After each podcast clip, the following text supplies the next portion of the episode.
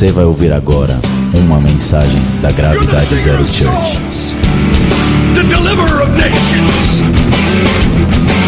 Raise up the young prophets who write the music of heaven, who pay the price with fasting and prayer. Amados, eu queria falar um pouquinho sobre algo que eu ministrei esse final de semana num retiro lá da Poema. Foi um tempo muito precioso e o tema do retiro era Reset. Reset. Vamos entender o que é isso? É muito interessante porque é tudo aquilo que Deus sonha para nós hoje. É um reset. E a gente vai entender o que é um reset. E muito daquilo que vai ser dito hoje já foi dito com uma outra roupagem ou de diversas outras formas. E eu tenho certeza que você vai se familiarizar com muita coisa que está inserida aqui dentro desse contexto. Mas eu quero que ainda assim você não perca o fio da meada, que você fique atento. Talvez você diga assim: ah, eu já ouvi alguma coisa parecida. E aí você dá uma relaxada, fala para o teu irmão: fica atento. Não, não, não, não. Já não estão atentos. Fala para o teu irmão: fica atento. Não, uma meia dúzia disso. Fala para o teu irmão: fica esperto. Pronto, pronto, vamos lá. Enfim, o que, que significa reset? É uma palavra em inglês? Ih, o pastor está complicando. Não é nada disso. Hoje o mundo está cada dia mais globalizado e se a gente não souber pelo menos o mínimo, a gente está complicado. Amém? Fala para o teu irmão assim, ó. Amém. O que, que significa então reset, essa palavra em inglês? A palavra reset significa restabelecer a configuração original. Olha só, reconfigurar ou volta ao início, volta ao começo. Mas para voltar a esse começo ou voltar ao início, eu preciso saber como é que era esse lugar de outrora. Eu preciso saber como é que era esse início, como é que era antes, como é que era esse começo. E aí então, curiosamente, a gente vai para o primeiro livro da Bíblia que, se, que chama G, termina com hã? Gênesis. Sabe o que significa Gênesis? Começo. Olha que interessante. A palavra Gênesis quer dizer origem, começo. Gênesis é o livro dos começos. Ou seja, para dar um reset na minha vida, eu preciso voltar para Gênesis, eu preciso voltar para o começo. E logo no verso 1, você está cansado, você conhece a Bíblia de cabo a rabo. A gente vê Deus dizendo: E no princípio, e no começo, criou Deus o céu e a terra. E então ele discorre ao longo do capítulo 1 e ele vai iniciando, começando todas as coisas. E assim se sucede até o capítulo 2. Então Deus inicia todas as coisas. Fala para o teu irmão, todas as coisas. E aí o livro do começo, ou o livro de Gênesis, se divide em duas partes. A primeira do capítulo 1 ao 11 conta como Deus iniciou, criou, começou, resetou tudo que existe, inclusive eu e você, a raça humana. E a segunda parte, do capítulo 12 ao 50, Deus conta a história dos patriarcas hebreus, Abraão, Isaac, Jacó, seus doze filhos, e o livro termina então com a história de José, um dos filhos de Jacó. Portanto, Gênesis é o livro dos começos. Ou seja, os planos originais, os projetos iniciais, as plantas originais, os arquétipos iniciais, todos, repita comigo, todos, estão ali em Gênesis. Por exemplo, o primeiro casamento, está lá em Gênesis. A primeira família, está em Gênesis. O primeiro nascimento, em Gênesis. O primeiro pecado, o primeiro homicídio, o primeiro polígamo. A gente não atenta para isso, né? Os primeiros instrumentos musicais estão lá. A primeira promessa de redenção, o primeiro concerto de, de aliança, a origem de todas as tribos de Israel, enfim. Gênesis é o plano original. Gênesis é o plano A. É o lugar onde a gente nunca deveria ter deixado de estar. É o lugar onde a gente deveria estar hoje. Fala para o teu irmão, Gênesis é o plano A. É o lugar que a gente devia estar hoje. Hum, fala para ele, é o lugar que a gente devia estar hoje. Amém. Vamos lá. Só no capítulo 1, Deus declara sete vezes que aquilo que ele iniciou era bom. Olha aí, é bom, era bom. E quando a gente esmiuça os versículos um a um, e a gente vê Deus criando todas as coisas, e se você for só um pouco espiritual, você fica chapado, apaixonado, você fica extasiado, com uma reverência total, porque é algo maravilhoso, é algo lindo. E a gente não atenta para a beleza e a grandeza e o amor de Deus ao criar todas as coisas, inclusive eu e você. Pastor, até o cara que está do meu lado, aquele irmão lá, é. Até ele, ele Deus criou. Deus fez. Fala para o teu irmão, Deus fez. Enfim, isso é um pano de fundo. Que significa o livro do começo, é o que significa Gênesis, a nossa configuração original. Mas o que eu quero destacar é o aspecto mais relevante deste começo, deste início, desse reset. Ou seja, Deus criou alguém à sua imagem e semelhança. Dá um sorriso para o irmão que está do teu lado. Dá um sorrisinho. É. Pastor, mas eu sou tão magrinho, tão fofinho. Será que Deus é assim? A Bíblia diz que Deus nos configurou a sua própria imagem para uma finalidade: comunhão pessoal por toda a eternidade. E como é que Deus então configura a primícia da criação? Eu e você somos a primícia da criação. Dentre tudo que Ele criou, Ele cria alguém à sua imagem e semelhança, como primícia da criação. Olha que interessante. Como é esse Deus? Ele projeta um homem, um ser trino: corpo, alma e espírito, mente, emoção e vontade. E a configuração era a sua imagem e semelhança, e esse é o ponto. Qual é a característica do Criador? Ele é um Deus também trino. Quem é Deus? Deus, Pai, Filho Espírito Santo. Ele cria a sua imagem e semelhança. Um Deus trino cria a primícia da criação, um ser que também é um ser trino, corpo, espírito e alma. Deus nos faz a sua semelhança, trinos, para que fôssemos também tal como ele é. Como é que é o Deus Pai, Filho e Espírito Santo? Como é que será que é a relação deles? Como é que será que era ou é e sempre será? Deus se move na eternidade. Fala para o teu irmão, unidade perfeita. Deus Trino, Deus Pai, Filho e Espírito Santo, eles têm como característica chave, básica, unidade perfeita.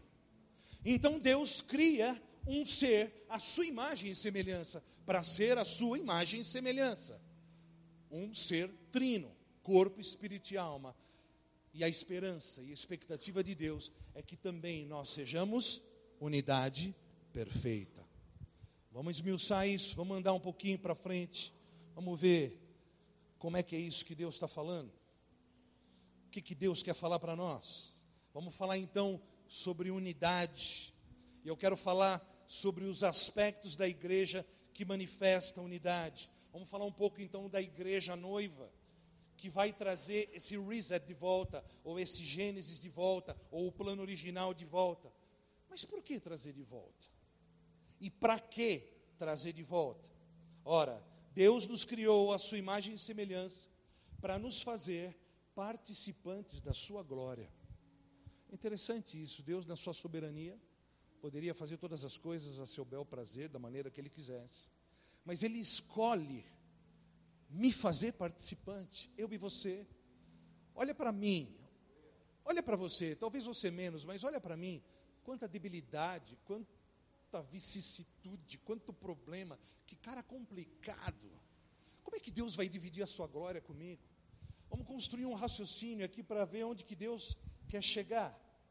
E está lá em Gênesis do capítulo 1 até o verso 28, Deus criando todas as coisas, e aí ele estabelece o homem para dominar sobre todas essas coisas, para frutificar e para multiplicar um padrão, como era no começo.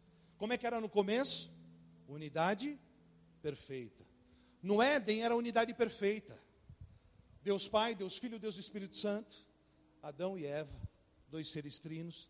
Eu imagino eles lá na viração do dia, ah, no final do dia, final da tarde. E aí, filhão, como é que foi? Você deu um mergulho naquela, naquele rio?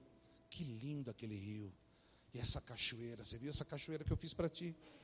Pai, hoje eu comi aquela frutinha amarela. É mesmo? Você não comeu a vermelhinha ainda. E aquele animal é fantástico. Olha aquele. Tudo, toda a criação para o homem. E eles passeavam no jardim. Assim era no começo, perfeita unidade. Olha que coisa tremenda. Você já imaginou você batendo papo com Deus no jardim do Éden? De boa. Quer chapação mais louca que essa? Hã? Quer coisa mais maravilhosa que essa? Batendo um papo, conversando com o Senhor. Fala para o teu irmão, Deus sonha com um reset. oh Senhor. Mas aí, uma mocinha chamada Eva, ela fez uma lambancinha ali, coitada da mulher. Pastor, na verdade, não foi Eva que vacilou. É Adão que é um banana que não vigiou Eva. Não, não, a culpa é da serpente. Daqui a pouco a culpa é da maçã. Não importa quem é o culpado. O que, que acontece? O pecado entra e macula aquilo que era unidade perfeita. Eles que eram um, de repente já não são mais um. Aquilo que era perfeito, unidade perfeita, deixa de ser unidade perfeita. Um pacto, um concerto, uma aliança foi quebrada e eles já não eram mais um. Vamos falar sobre alguns sinônimos da palavra unidade: aliança, pacto, comunhão, concerto e qualidade de ser um. Vamos repetir de novo, como é que era no Éden? Unidade. Vamos repetir de novo, como era no Éden? Hoje vocês não vão dormir, hein? Nós vamos falar muito sobre a palavra unidade. Essa mensagem não é muito longa, mas não se distrai, ok? Vamos lá. O tema da mensagem de hoje é o outro lado do buraco da fechadura. Põe o pop-up para mim aí, por gentileza. Apaga as luzes. O que será que Deus quer falar, hein? Apaga a luz. Que será que tem do outro lado? Dá para ver? Dá para mim ver? Deixa um pouquinho aí. O outro lado do buraco da fechadura.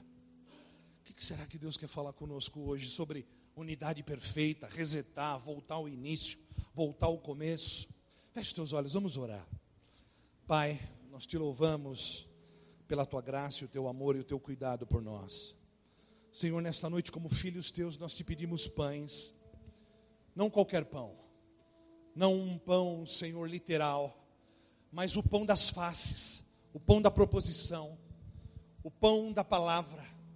Senhor, aquilo que nos sacia, porque tu disses que tu eras o pão da vida, e eu creio que tu és o pão da vida, o pão vivo que desce dos céus.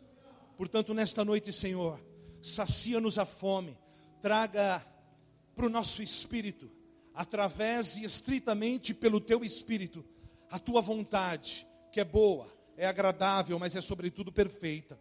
Senhor, encha-nos de temor nesta noite, para que de maneira clara e responsável nós possamos corresponder à tua expectativa diante da revelação da tua palavra.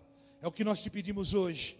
Nós não queremos a letra que mata, nós não queremos uma palavra logos, nós queremos uma palavra viva, que traga vida, uma palavra rema, que nos demova do nosso lugar de conforto, que mexa conosco, que nos confronte. E se for para trazer conforto, que traga conforto pelo confronto, que traga conforto pela água da lavagem da própria palavra, que traga conforto pela minha resposta responsável. Do contrário, meu Pai, que ela continue me lavando. Senhor, em nome de Jesus, nesta noite nós trazemos a nossa mente cativa à tua obediência. E descansando no Senhor, te pedimos, Senhor, fala ao nosso coração, fala ao nosso espírito. Mantenha o nosso espírito conectado ao teu. Espírito de revelação venha sobre mim, sobre nós. Que eu diminua e tu cresça. E que a tua palavra, de fato, Senhor, nos lave de maneira que nós possamos ser conformados a ela, de maneira que o mundo olhe para mim e para você e possa ver o Senhor.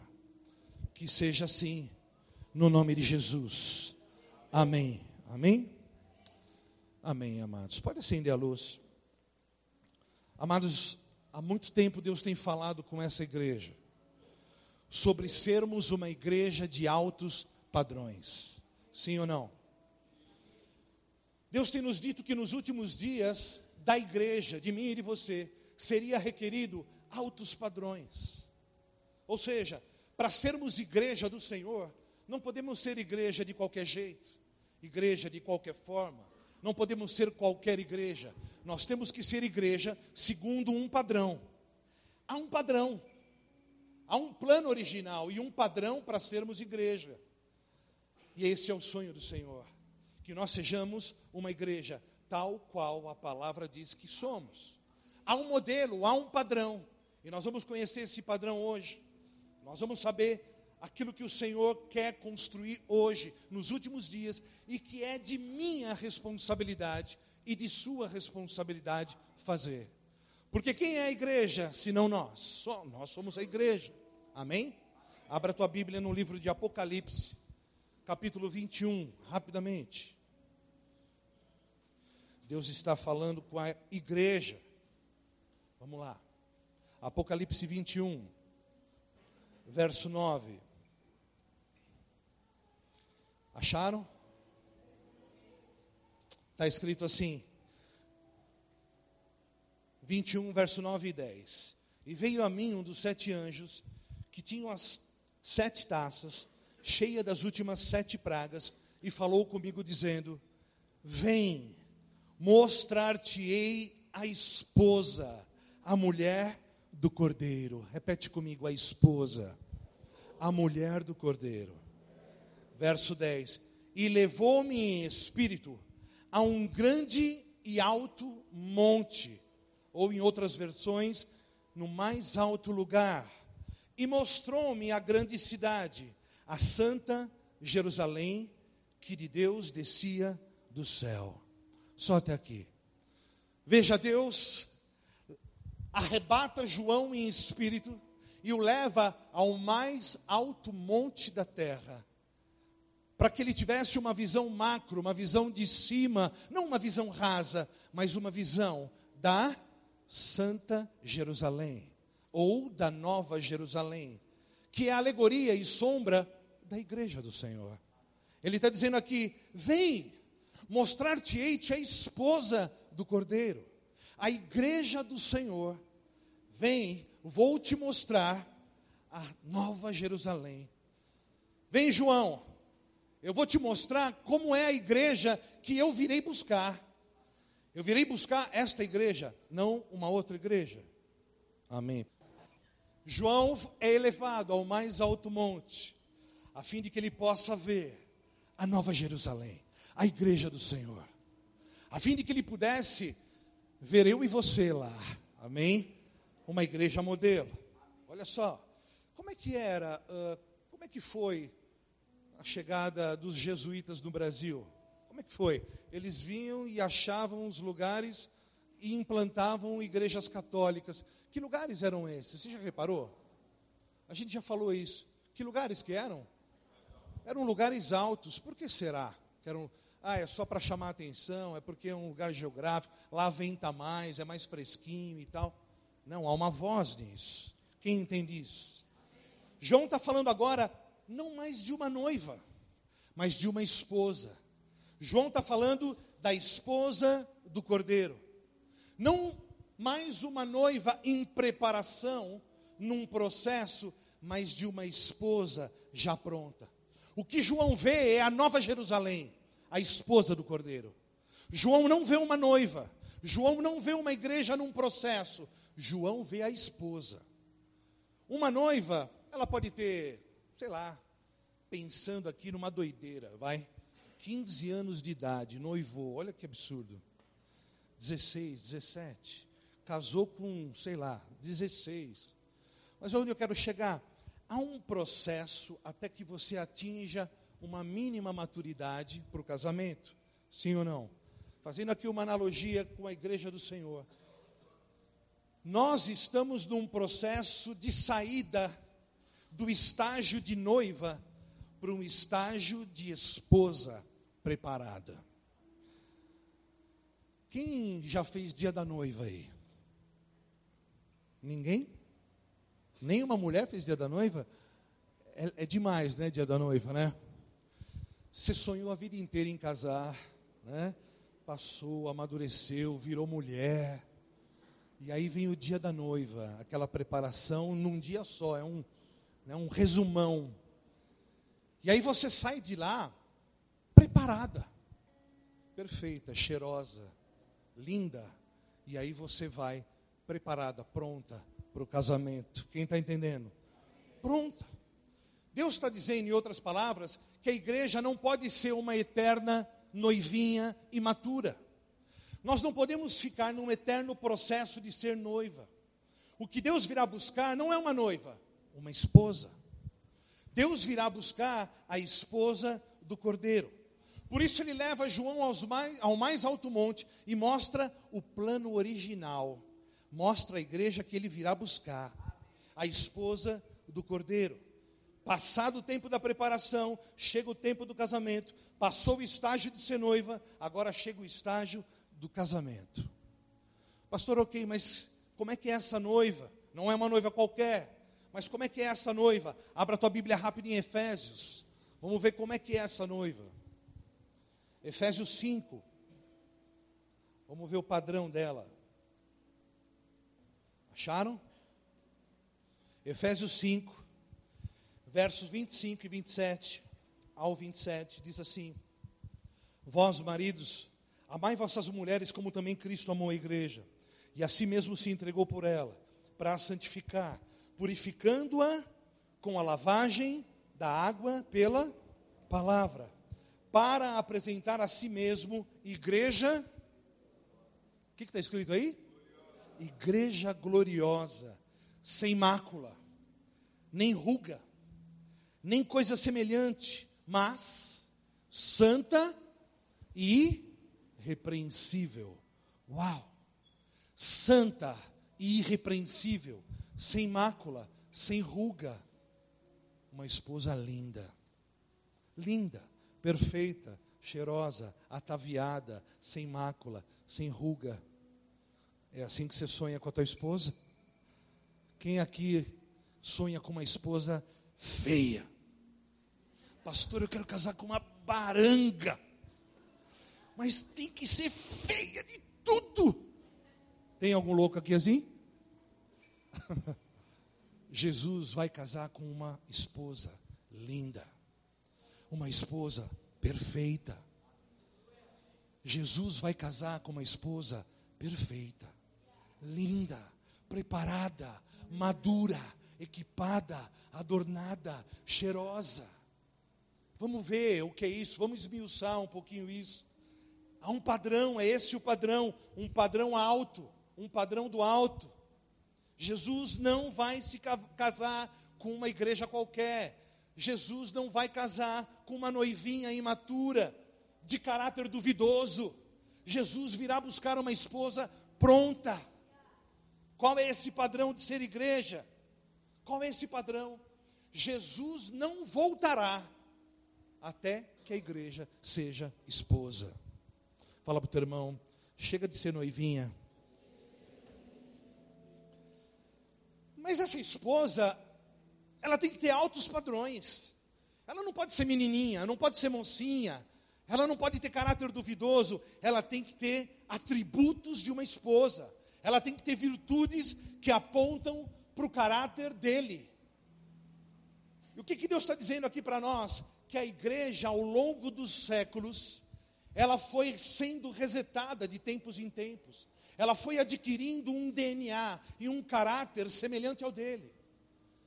Só que tem uma notícia para te dar. Jesus está à porta. Jesus está à porta. Tudo indica que Jesus está voltando. Jesus está à porta. E está na hora da gente deixar de ser a noivinha que joga pétalas para lá e para cá, a menininha. Está na hora da gente amadurecer e responder como igreja, esposa do Cordeiro. Está na hora da gente amadurecer. E isso aponta para os altos valores, para um caráter. O que, que Lutero fez se não um reset? Naquele tempo, naquela estação, naquela demanda, havia necessidade de passar uma régua e trazer a igreja para um outro caráter, para um outro nível. Fala para o teu irmão, nós temos que levar a igreja para um outro nível. Quem está entendendo, quem está comigo aqui? Por quê? Porque a esposa tem um alto padrão. Não cabe outros padrões, senão altos padrões. E Deus está, ao longo dos séculos, restaurando verdades, construindo paradigmas sólidos que apontam para o caráter dele, o cordeiro. Quem está entendendo?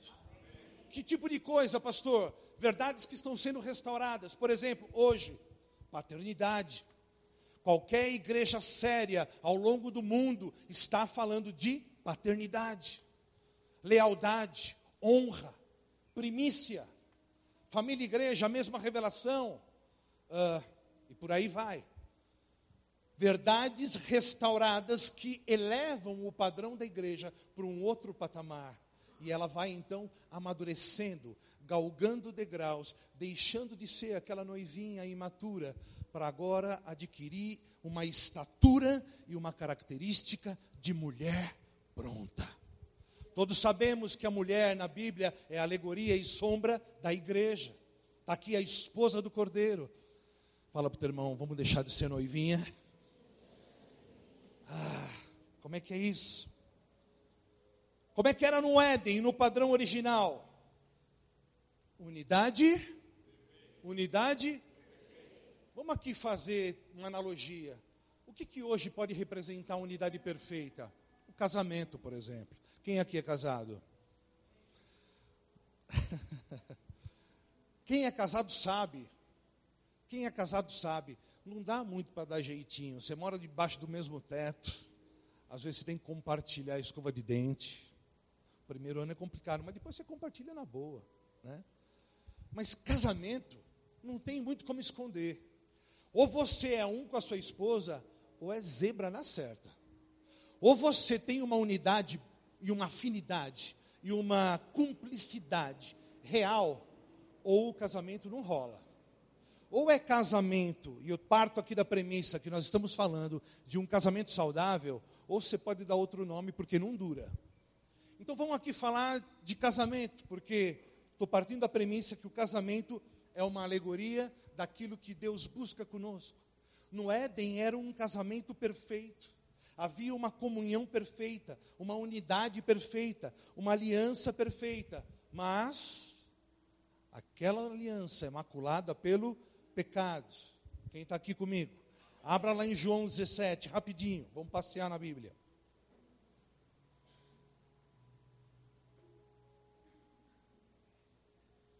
casamento perfeito. Mas aí vem o pecado e é maculado aquele casamento. De repente aquele casamento passa já não ser mais um casamento referência. A unidade foi quebrada, eles já não são mais um. Então Deus está fazendo o quê? Restaurando o plano original, resetando. Comunhão perfeita, unidade perfeita. João 17, verso 21, diz assim: para que todos sejam um como tu, ó Pai, o és em mim e eu em ti, que também eles sejam um em nós, para que o mundo creia que tu me enviaste. E eu dei-lhes a glória que em mim me deste, para que sejam hã? um, como nós somos um. Eu neles e tu em mim, para que eles sejam perfeitos em. Como é que está escrito aí? Perfeitos em. Perfeitos em unidade. Olha só. Vamos ver. Para que o mundo conheça que tu me enviaste. Amados, eu vou ler de novo, ok? Eu dei-lhes a glória que a mim me deste, para que sejam um, como nós somos um. Eu neles e tu em mim, para que eles sejam perfeitos em unidade, e para que o mundo conheça que tu me enviaste. e que os tens amado, a eles como me tens amado a mim. Verso 24: Pai, aqueles que me deste, quero que onde eu estiver, também eles estejam comigo, para que vejam a minha glória que me deste, porque tu me amaste antes da fundação do mundo. Pai justo, o mundo não te conheceu, mas eu te conheci, e estes conheceram que tu me enviaste a mim, e eu lhes fiz conhecer o teu nome, e lhe farei conhecer mais, para que o amor que me tens amado esteja neles, e eu neles esteja. Amém? O pecado então quebrou aquela unidade perfeita, o pecado quebrou o casamento, ok? E então Jesus é enviado para que essa aliança, para que um novo pacto, para que um pacto melhor e mais alto seja restabelecido. Então o sacrifício de Jesus restaura aquela unidade perfeita que foi perdida pelo pecado. E, em linhas gerais, este era o propósito de Deus para nós, que nós sejamos um com Ele a fim de que o mundo olhando para mim e você veja Jesus. Está ali na, na, na, nossa viga ali, ó. Para que todos sejam um, como tu, ó Pai, o és em mim e eu em ti, que também eles sejam em nós, para que o mundo creia que tu me enviaste e eu lhe deis a glória, para que, que mim me deste, para que sejam um, como nós somos um. O que, que Deus está falando aqui? Que se eu não for um com você, o mundo não vai crer que Jesus foi enviado. Isso é sério. Ser um com Jesus é fácil. Ser um com o Pai é fácil. É tão fácil ser um com Jesus, né? Eu entro no meu quarto, fecho a porta, oro, chapo, oro, adoro, rolo no chão, babo. Agora, ser um comigo, aí é complicado. Ser um com a Priscila é complicado. Ser um cupeu é muito mais complicado. Mas essa é uma condição, é sine qua non, não tem jeito, é imperativo. Para que o mundo creia que Jesus foi enviado, eu e você temos que ser um. Uau! Unidade perfeita. Unidade perfeita. O cordão de três dobras. Eu, você e o Pai. Para que o mundo creia que Jesus foi enviado, eu e você temos que ser um. Não tem jeito. Do contrário, toda pregação, prédios, tudo é blá, blá, blá. Tudo lá está vazia. Quem está entendendo? Quem está comigo aí? Meu Deus, não tem jeito. Ou eu e você somos um, ou Jesus não volta. Abra sua Bíblia em Gálatas, capítulo 3. Vamos ver o que está escrito lá.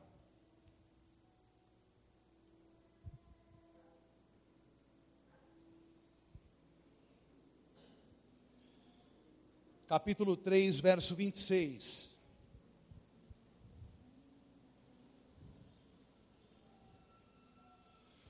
Está escrito assim: Porque todos sois filhos de Deus pela fé em Cristo Jesus.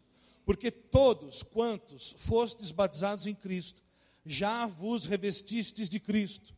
Nisto não há judeu, nem grego, não há servo, nem livre, não há macho, nem fêmea, porque todos vós sois. Hã? Porque todos vós sois um em Cristo Jesus. Não tem jeito. Pastor, mas eu não quero de jeito nenhum ser um com o Leone. Ele é muito chato. Não dá para ser um com o Dodge. O cara é do rap, eu sou do frevo. é uma condição. Não tem jeito. Ou nós somos um, ou Jesus não volta, ou não tem reset, não tem plano original. Sem plano original, a gente brinca de ser igreja. Nós somos mais uma igreja. Mas Deus tem um plano mais alto, maior para nós. Há algo que é uma verdade, a qual eu e você devemos nos subordinar, a fim de que a igreja seja a igreja gloriosa, e ela deixe de ser essa noivinha imatura, para que ela seja então agora esposa do Cordeiro. Mas há uma condição: adquirir altos valores e altos padrões. E o filtro maior é que eu e você sejamos um. Esse é o filtro. Sabe por quê? Porque você pode ter grandes virtudes, mas andar com quem está do teu lado, meu irmão, é o maior desafio da igreja. Você pode ser solícito em abençoar. Você pode ser livre financeiramente. Você pode ter todo tipo de virtude. Você pode ser um bom samaritano. Você pode ser, ah, enfim, qualquer virtude. Você pode citar todas as virtudes. Agora, pagar o preço de ser um comigo, esse é o filtro maior. Quem está disposto? Há um preço. A igreja precisa manifestar essa unidade a fim de que nós adquiramos um caráter mais alto de esposa. Porque do contrário, ele não volta. E se ele não voltar, não tem plano original, não tem reset. Fala para o teu irmão, o que, que você escolhe? Veja só como Deus faz todas as coisas perfeitas. Vamos buscar um outro tipo de ilustração para falar o quão importante é que nós sejamos um. Vamos falar de corpo, né? A Bíblia diz que Jesus é o cabeça e que nós somos hã? Uns são mais corpo que os outros, né? Mas enfim, somos corpo. Deixa eu fazer uma pergunta para você. Você já acordou de manhã naquele frio de Arujá, aquele inverno? E aí você acorda e você vem, você vem seco assim para ir no banheiro. Você está com a bexiga estourando. E aí você dá uma topada com o dedinho na quina da cama. Já aconteceu? Nunca aconteceu com você? Meu irmão, pensa na dor do inferno.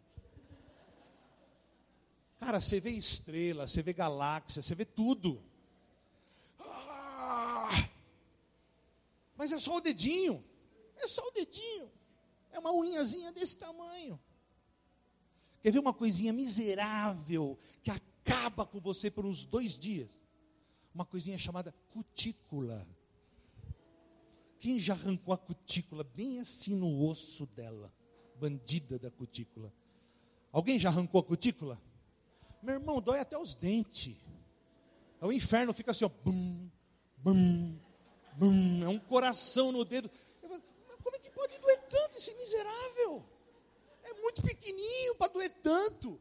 Meu, você fica mal. É corpo é corpo. Fala para o teu irmão, nós somos corpo. Ah, nós somos corpo. E a gente tem que ser um. Perfeita unidade. Meu, mas aquele irmão, hoje eu senti, ele é muito zica. Ele é azedo demais. Pastor, eu tenho que ser um com ele, senão Jesus não volta. Meu, o cara já está chorando por dentro. Não tem jeito. É imperativo. Não dá para manifestar a glória de Deus, não dá para ser a esposa do cordeiro, não dá para ser igreja se eu e você não formos um. Uau! Pastor, justo hoje que eu sentei do lado daquele irmão que não passa desodorante. Está é, é, tá escrito isso mesmo. A gente está brincando, irmão, mas é sério, é muito sério. Fala assim para o teu irmão: sem que sejamos um, é impossível manifestar glória. Amados, a unidade é o maior meio para se chegar ao fim. A unidade é o maior meio para se chegar ao fim. Sem unidade não tem casamento. Sem casamento não tem reset. Sem casamento não tem reset. E para casar tem que ajustar o caráter. Uau! Porque ninguém quer casar com gente torta, sim ou não? Nem mulher feia, nem homem feio. Ninguém casa sem ajustar o caráter. Por quê? Porque a esposa tem que ter altos valores, ela tem que estar pronta. Ninguém dá a chave do carro para um garoto de 12 anos de idade, ele tem que estar pronto, ele tem que ter maturidade, ele tem que adquirir um caráter a fim de que ele esteja apto para tal. A igreja precisa deixar de ser noiva. A igreja precisa adquirir altos valores, um outro caráter, rápido, logo, porque Ele está à porta, Ele está voltando. E tem muita gente por ali e por aqui brincando de igreja, de ser igreja. Está cheio de igreja entretenimento, cheio de igreja clube social. Não dá mais para brincar. Quem está entendendo? Quem está aqui comigo? Pensei que vocês iam dar um Baita amém, aleluia. Tem que ter caráter, que caráter? O caráter de Cristo. Deus virá buscar uma esposa que resplandece a sua glória. Deus está preocupado com aquilo que somos no lugar secreto, no nosso quartinho, no lugar escuro, não aqui nos holofotes. Aqui todo mundo é legal, todo mundo é bonitinho, cheirosinho. Mas e lá, na marginal, quando o motoboy chuta o teu retrovisor? Ou no teu quartinho? Quem somos nós? Quem somos nós? A gente pode ser uma noiva linda, uma noiva atraente. A igreja pode ser linda como a nossa, mas pode não ser igreja. Pode ser um clube isso aqui. Qual é o caráter dessa igreja? Qual é o teu caráter? Quem está entendendo? Essa igreja pode ter muitos atributos, mas ela tem que ter um pré-requisito número um: perfeita unidade. Porque era assim na origem, era assim em Gênesis, e é esse tipo de igreja que ele virá buscar em perfeita unidade. Nós podemos ser uma igreja fantástica, mega pastores televisivos, mega uh, sei lá o que, louvores, mega, mega números, mega conquistas, mas mega sem amor, mega sem valor. Quem está entendendo? Veja, amados, não fica bravo comigo, foi Paulo que disse isso em 1 Coríntios 13. A gente pode ser mega tudo, mas sem ágape, meu irmão, nós somos mega nada. E sem unidade, a gente vai ser só mega. Mega, mega, mega. E eu tenho uma notícia para te dar: os mega não vão subir. os mega não vão subir. Eu prefiro subir pequenininho em unidade do que descer mega. Quem está entendendo?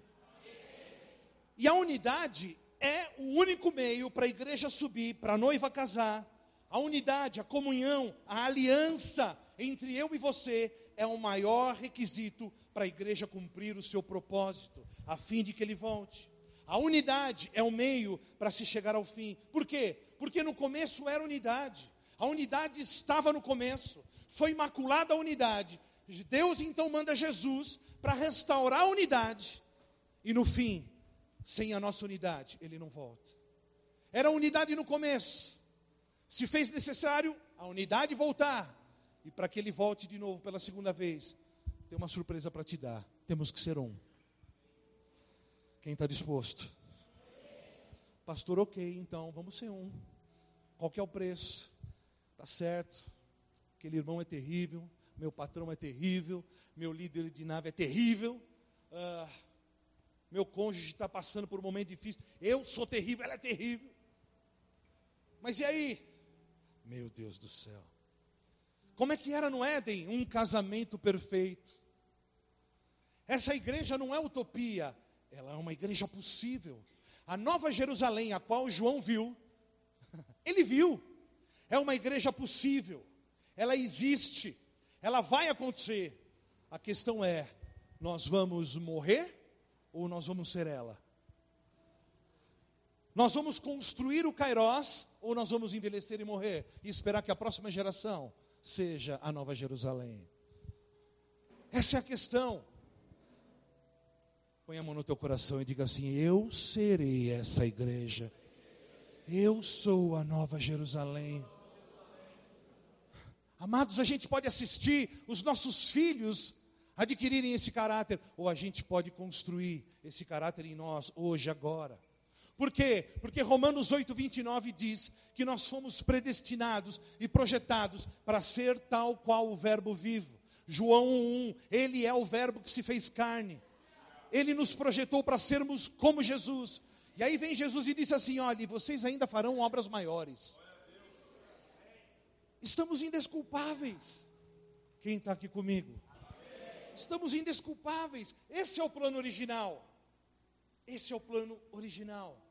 Ele era o primogênito, aliás, o unigênito, e nós passamos a ser os primogênitos, os segundogênitos. Misericórdia. Enfim, dei um plano de fundo. Agora vai começar a ministração, amém? Como é que nós vamos voltar ao início? A gente já sabe que o pré-requisito número um é unidade, porque era assim no começo, Jesus teve que restaurar essa unidade que foi perdida lá no próprio Éden. E agora, para chegarmos ao fim, é necessário unidade. Uma perfeita unidade. Precisamos adquirir altos valores, mas o filtro maior é unidade. Ok, como sermos um? Vamos saber como é que é isso. Como é que é essa volta ao plano original? no passado, nenhum homem chegava no Santíssimo Lugar, o sacerdote não chegava ao Santíssimo Lugar de mãos vazias. Ele chegava com um holocausto. Jesus se fez holocausto por mim e por você. Ou seja, para se voltar ao plano original é necessário um holocausto. É necessário um sacrifício. É necessário uma entrega. Vamos repetir? Para chegar no plano original, é necessário um holocausto. Fala um holocausto. Sabe o que significa a palavra holocausto? Holo significa todo. Jesus se fez 100% entrega por mim e por você. Ele verteu 100% do seu sangue. E ele nos deu 100% do seu espírito. Jesus não foi um holocausto parcial. Jesus foi um holocausto, um holocausto inteiro. Inteiro. Quem está aqui comigo? E agora entra um pouco do tema. Eu quero te convidar hoje para a gente olhar do outro lado do buraco da fechadura. Porque é somente do outro lado da porta que a gente encontra esperança para a gente voltar ao início, ou seja, ao nosso Gênesis. Porque quem é a porta, na verdade? Jesus é a porta. Esse é um dos nomes de Jesus. E a sua entrega, a sua renúncia, a sua morte se fez porta na qual eu e você podemos entrar para alcançar o propósito final. Ele é a porta. O que, que, a gente precisa fazer? A gente precisa olhar pelo buraco da porta e se deixar apaixonar por aquilo que está do outro lado da porta. O Éden, o plano original, unidade perfeita, um casamento perfeito, perfeita intimidade entre o Pai, eu e você. Perfeita unidade. Deus está construindo hoje uma geração de homens que escolheram uma vida de renúncia, verdadeiros dead men, homens que já escolheram, jovens que já escolheram uma vida de morte, uma vida de renúncia, que olharam para o futuro e foram apanhados, pegos por uma visão de futuro que sabem, porque sabem, porque sabem aquilo que Deus tem para a igreja. E quando você vê o futuro, quando você vê o Éden, o plano original, o jardim, meu irmão, você está perdido para todas as outras coisas. Quando você vê o que Deus tem para a tua vida, você enlouquece. Convite para você hoje é olhar pelo buraco da fechadura e olhar do outro lado e ver que o plano original que Deus tem para mim e para você, ele é perfeito. A gente tem que ter ojeriza de uma vida rasa com Deus, de uma vida sem intimidade, de uma vida sem sentir nada. Pastor, eu preciso sentir comichão, arrepio. Eu acho que você precisa sim. Pastor, então a gente precisa ser emocional também. Também. A gente precisa ser inteiro, não parcial na adoração, na palavra, na intimidade, na renúncia, na entrega. Nós temos 24 horas por dia para viver. O que, que você faz com as demais uh, oito horas que você está dormindo? O que, que você faz? O que, que a gente faz? Será que nós temos tido uma vida de entrega? Uma vida de renúncia? O que, que nós fazemos com o nosso tempo? O que, que nós temos feito com a nossa vida? O que, que nós temos feito com o conhecimento adquirido até então? O que, que nós temos feito no nossa, na nossa célula, na nossa nave? Como é que nós nos comportamos com o nosso cônjuge? Como nós nos comportamos no nosso trabalho? Quem está entendendo? Vocês estão aqui? Como é que nós somos? Será que nós somos inteiros? Será que nós estamos orando o suficiente, clamando e chorando? Será que nós estamos construindo uma esposa? Ou nós estamos satisfeitos com o lugar que estamos? nós estamos satisfeitos em ser noiva? Será que quando a gente vem para a igreja, a gente vem, ah, faca nos dentes, sangue nos olhos? Eu quero tocar o meu Pai, eu quero sentir o Senhor, eu quero experimentar o sobrenatural, eu quero viver tudo aquilo que a Bíblia diz que eu sou. Será que nós temos sido intensos dessa forma? Eu vou dizer por mim, não. Não.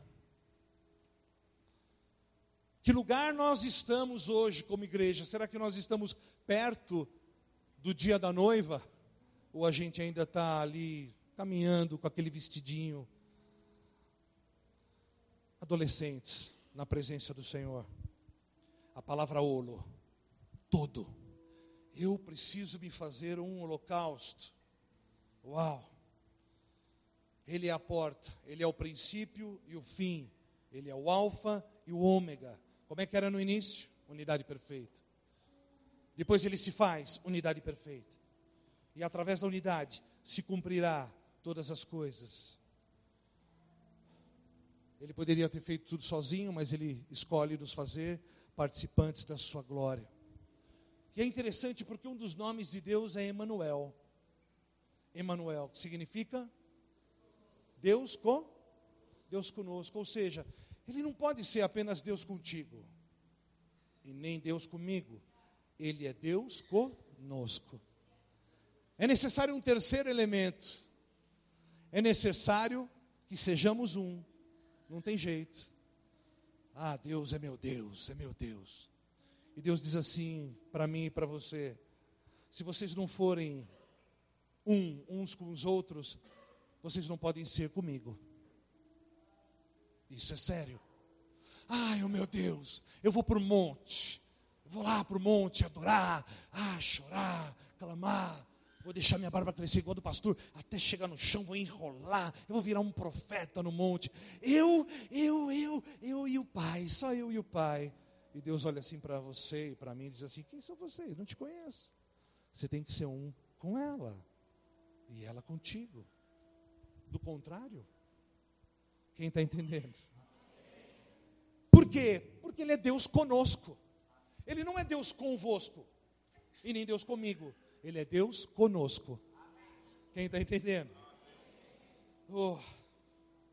E o casamento só acontece quando todas as coisas estiverem prontas, quando houver perfeita unidade. Abrem Apocalipse 19, 7. Olha o que está escrito lá.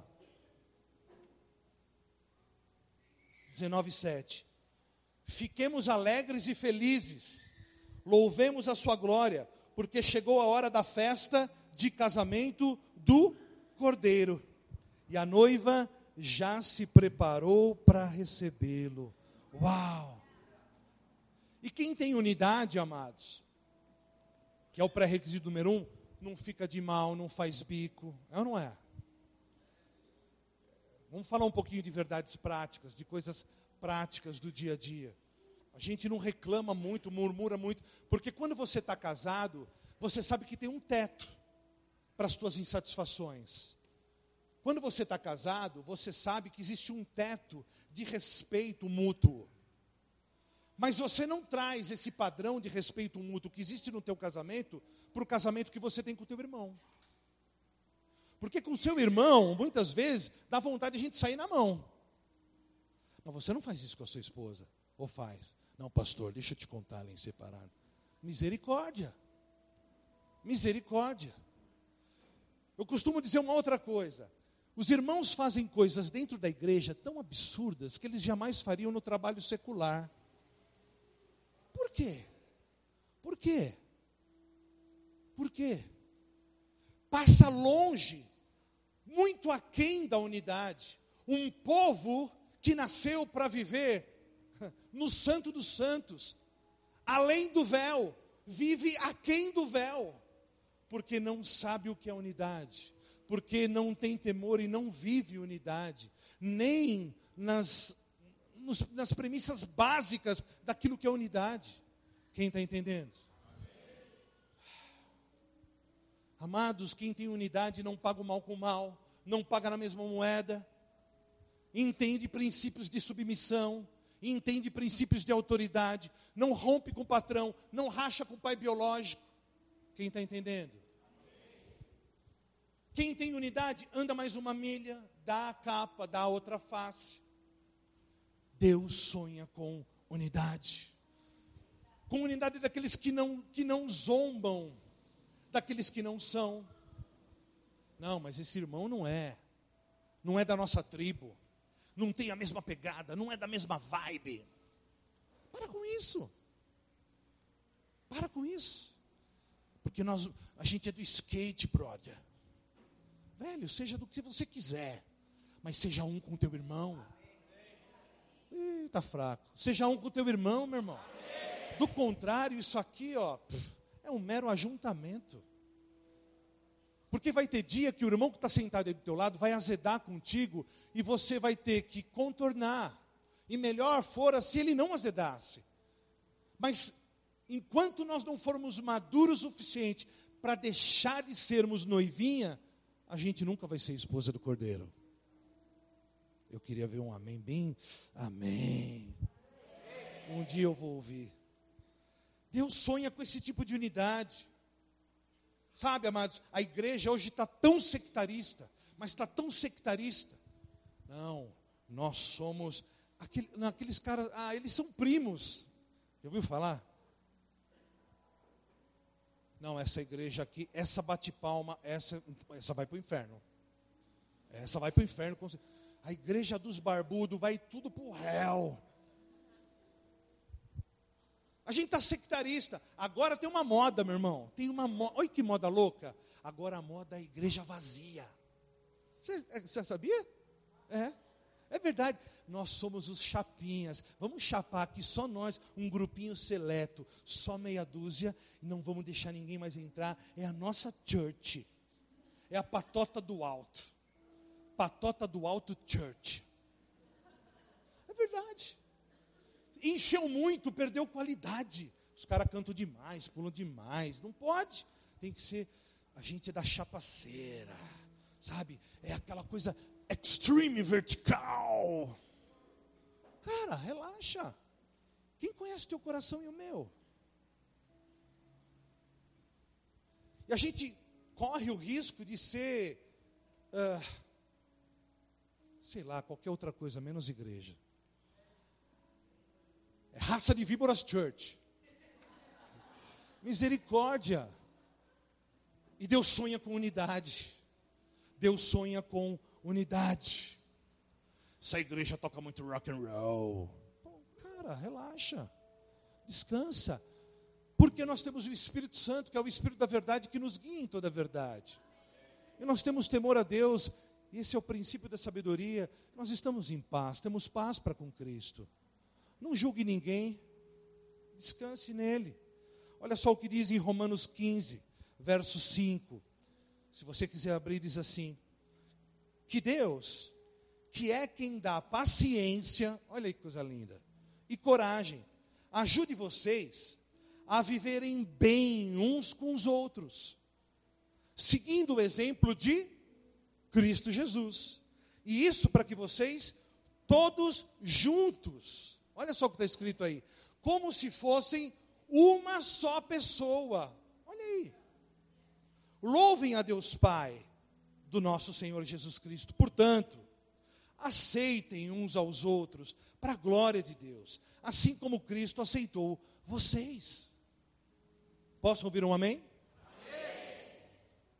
Sabe por quê? Porque hoje está todo mundo rachando por nada. Está todo mundo indo embora da igreja por nada. Ninguém tem peito, ninguém tem coragem de ser igreja. É um bando de noivinha. Chega de ser noivinha. Ai, porque fulano não deu a paz do Senhor, mostrou a língua para mim, não brinco mais. Para. Amados, eu estou falando de coisas práticas. Não dá. Não dá. Quem está entendendo? premissas básicas. A igreja está muito longe de premissas básicas. São altos valores. São altos valores. Como falar em paternidade? Hoje os pais espirituais pegam na faca para circuncidar. O filho já deu um tapa na bolacha no pai. Filho, eu estou aqui para te circuncidar. Eu estou aqui para te circuncidar. Eu estou aqui para te validar, para te avalizar no mundo espiritual. Ninguém te ama mais do que eu. Mas o pai pega na faca para circuncidar um filho e o filho o agride. Nós não podemos correr esse risco. Quem está entendendo? E a Bíblia diz que a faca era de pedra. Você já imaginou ser circuncidado com uma faca de pedra? Já? Imagina aí, Léo. Ai. Circuncisão. Circuncisão exige intimidade. Porque ninguém mostra suas partes íntimas para alguém que não se tem intimidade. Para ser circuncidado, precisa ser filho. Se a pessoa não permite, estou falando agora para líderes e pais espirituais, se aquele que se diz teu filho espiritual não permite que você o circuncide, ele não é teu filho. Trate-o de uma outra maneira, mas ele não é teu filho. Quem está entendendo? Não tem jeito, porque se nós somos um, o filho se alegra com o pai. Pai, fala na minha vida, me ajuda. Eu preciso ser um. Há tantas coisas na minha vida, tantos ajustes, ajustes de caráter, tantas coisas que eu preciso. É uma troca mútua, é uma simbiose. Os filhos falam na vida dos pais quando há unidade, quando há amor, é uma correlação, há uma confiança mútua. Vida na luz, uma, um, teto de vidro, a paz, a alegria. Ninguém fica de bico, ninguém fica chateado, porque já partimos da premissa que nos amamos. Não há por que desconfiar, não há por que julgar ou pré-julgar, porque nós nos amamos, porque nós somos um, porque nós sabemos que este é o requisito para sermos igreja. Então a nossa, o nosso entendimento e a nossa responsabilidade que nos cobra essa postura, nos faz nos faz pagar um preço. E é disso que eu quero falar com vocês agora. Pagar o preço de ser um. Oh. Por quê? Porque são altos padrões. Só há um meio de chegar a ser um com você. Porque de fato, sendo francos, é impossível você andar comigo. Eu sou muito complicado. Certamente você também é. O teu cônjuge é complicado. Os nossos filhos são complicados. O apelo é tão grande lá fora. É quase que impossível andarmos juntos e sermos um sem pagar o preço. Vamos descobrir qual é o preço? Hã? Vamos saber qual é o preço? Eita, Deus. Ô oh, Jesus. Eu ia falar aqui de uma uma situação, mas não vou falar. Há um preço para esse alinhamento. Na verdade, isso é um alinhamento. É um alinhamento para que nós nos movamos do velho para o novo. É um alinhamento para que nós né, deixemos aquele velho estado para um novo estado, de noivinha para esposa. É um alinhamento que nos move de uma vida de conformidade para uma vida de transformação diária, de morte diária.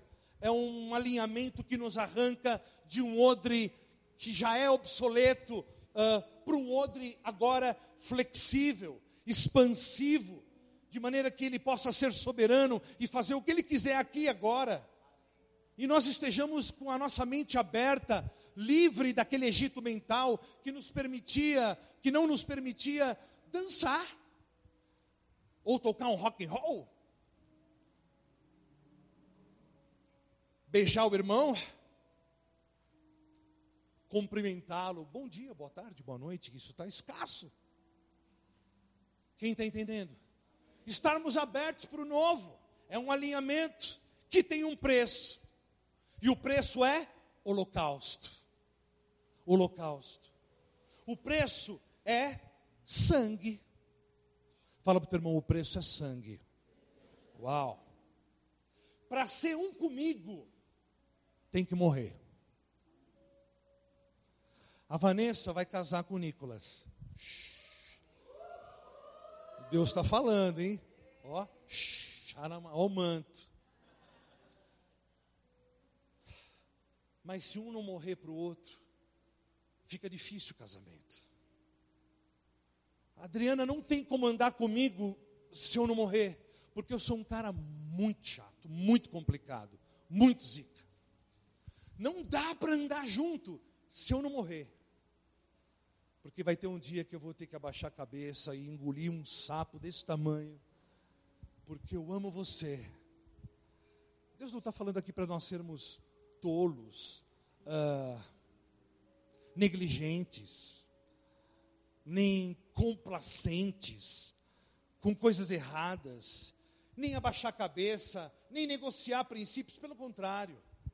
Mas Deus está falando para a gente andar mais uma milha. Qual o preço da unidade? Sangue. Sangue. Quem está aqui? Quem está comigo? Sangue que aponta para uma morte, não a dele. Ele já morreu, ele já pagou o preço, ele já se fez unidade por mim. Jesus vai para a cruz e institui um padrão. Aí você se faz igreja, como? Você entra na igreja e você diz assim: Ei, Jesus, eu te aceito como meu Senhor, meu único Senhor e Salvador. Senhor, eu entrego a minha vida a Ti. Todos nós fizemos isso.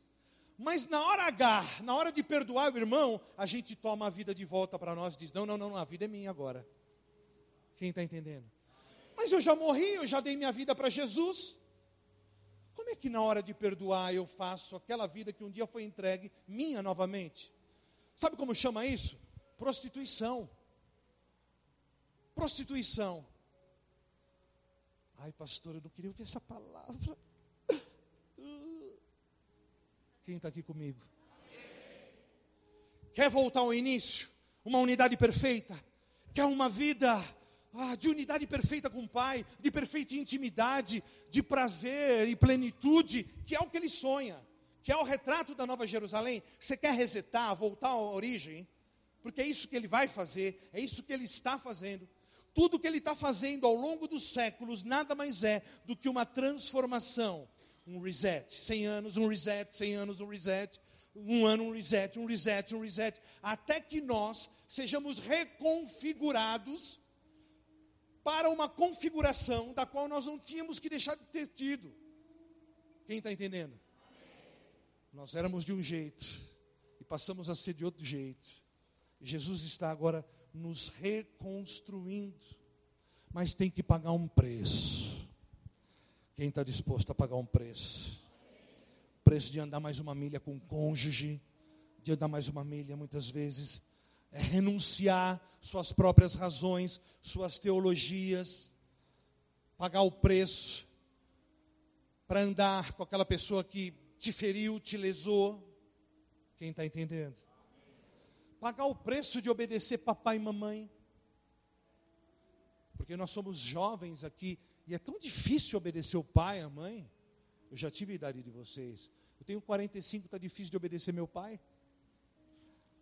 A gente brinca, mas é sério. É sério. Tem gente que o pai abre a boca, ele já cela, está num casulo, alienado, não ouve pai e mãe. Posso ouvir um amém? Paga o preço.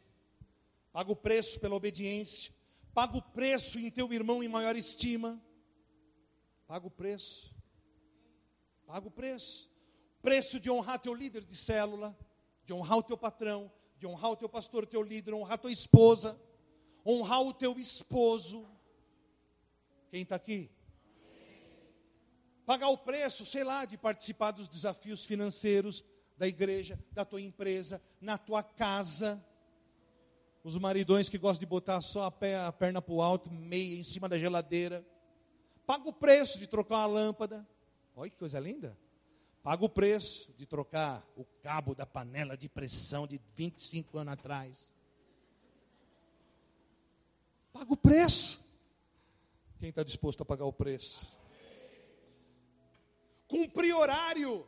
Olha isso, pastor, eu não sabia. Cumprir horário, tem que fazer essas coisas. Cumprir horário, olha que coisa linda. Cumprir horário. Estabelecer critérios mínimos, básicos que é premissa para uma vida cristã. Hoje eu não vou para a igreja porque hoje o Corinthians vai jogar, mano. Cara, eu gosto de futebol demais, acho mais do que você. Mas a gente não pode trocar o Corinthians, mano, porque você vai para o inferno, o corintiano vai. Não, estou brincando. Sou corintiano, gente. Está amarrado. Obrigado, filho, eu te amo. Cruz credo. A gente está brincando, mas é real. Por quê? Porque tudo isso nos define como igreja.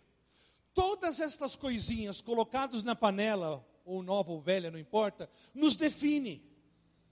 Tudo isso nos define, ou como uma noivinha, ou como a esposa do cordeiro. Ou como uma igreja utópica, ou como uma igreja gloriosa. Quem é que faz a igreja gloriosa? Eu e você. Há um preço para se pagar, não tem jeito. Qual que é o preço da unidade? Fala para o teu irmão, sangue.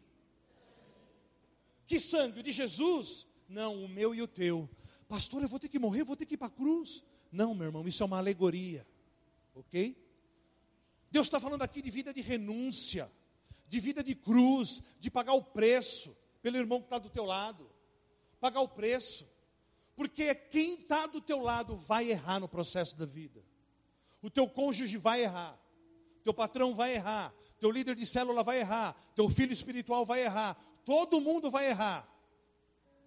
E a questão é: nós vamos até o fim ou nós vamos rachar? Nós vamos até o fim ou nós vamos rachar? Eu não estou falando de pecado e de ser complacente com pecado, ok? Você não tem que andar com quem peca, você tem que amar quem peca e buscar um alinhamento para a vida dele. Agora, eu estou falando de andar um com o outro e ser um uns com os outros. Pastor, mas eu discordo. Ok, você pode até discordar, mas isso é relevante ao ponto de não andarmos juntos? Porque isso determina quem seremos como igreja. Quem está aqui? Vocês estão me entendendo? Olha só o que está escrito em Amós. Eu quero que, que essa passagem vocês abram. Amós 9. Pastor, tem esse livro na Bíblia? Tem.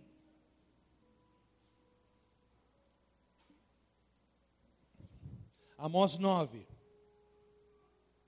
Acharam? Verso 11 diz assim: Naquele dia, levantarei a tenda caída de Davi, consertarei o que estiver quebrado e restaurarei as suas ruínas. Eu a reerguerei para que seja como era no passado, para que o meu povo conquiste o remanescente de Edom. Repete comigo, remanescente de Edom. E todas as nações que me pertencem, declara o Senhor, realizará essas coisas. Presta atenção.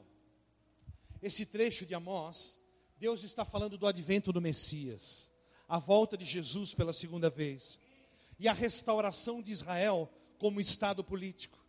A gente já sabe que em 1948, Israel voltou a ser nação novamente. Abra rapidamente em Mateus 24. Vamos lá. Mateus 24, verso 32. Está escrito assim: Aprendei, pois, da figueira a sua parábola. Quando já o seu ramo se torna tenro e brota folhas, sabeis que está próximo o verão. Igualmente, quando virdes todas estas coisas, sabei que ele está próximo, mesmo às portas. Em verdade vos digo que não passará esta geração sem que todas estas coisas se cumpram. Amados, toda vez que você ouvir falar na Bíblia, figueira é pré-figura de Israel. Volto a dizer, 1948, Israel se tornou uma nação novamente. Amós fala do cumprimento do pacto que Deus fez com Abraão e com Davi. E que após isso, ele buscaria um remanescente de Edom. E aí, se você for para a raiz grega da palavra Edom, você vai ver lá que significa vermelho, que descende da terra. E a forma duplicada é Adam, ou seja, vermelho da terra. Adam de Adão.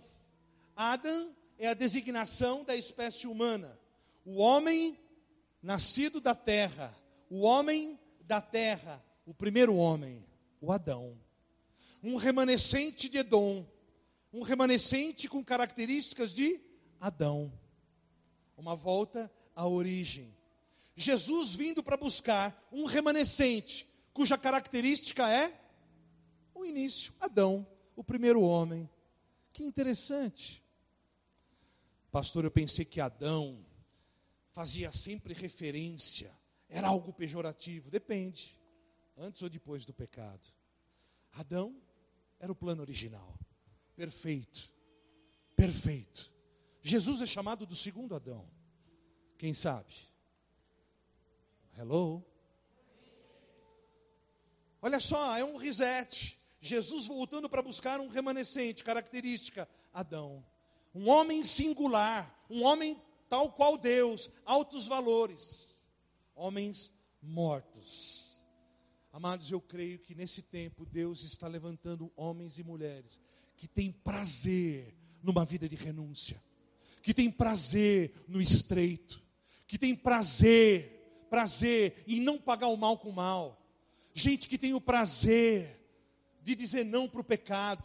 Gente que tem o prazer de obedecer sem, ai, estou desesperado porque eu preciso obedecer. Gente que tem prazer no estreito. Não são masoquistas espirituais, são homens mortos.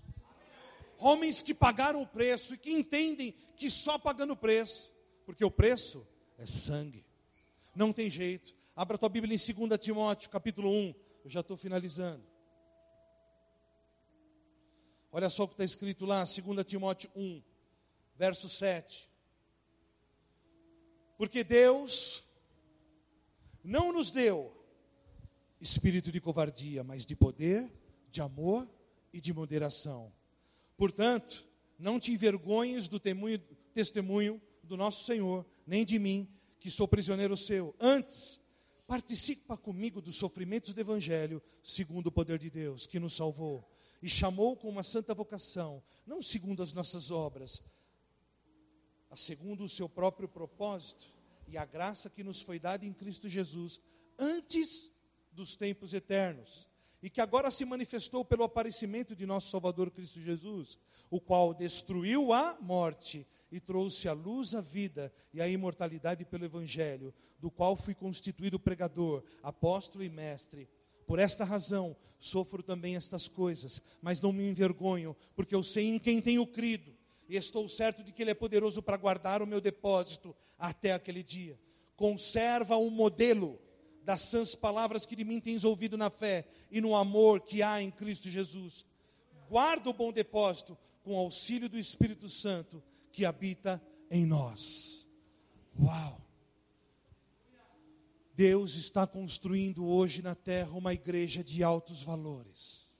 Não mais uma noivinha, mas uma esposa ataviada, sem mácula, sem ruga.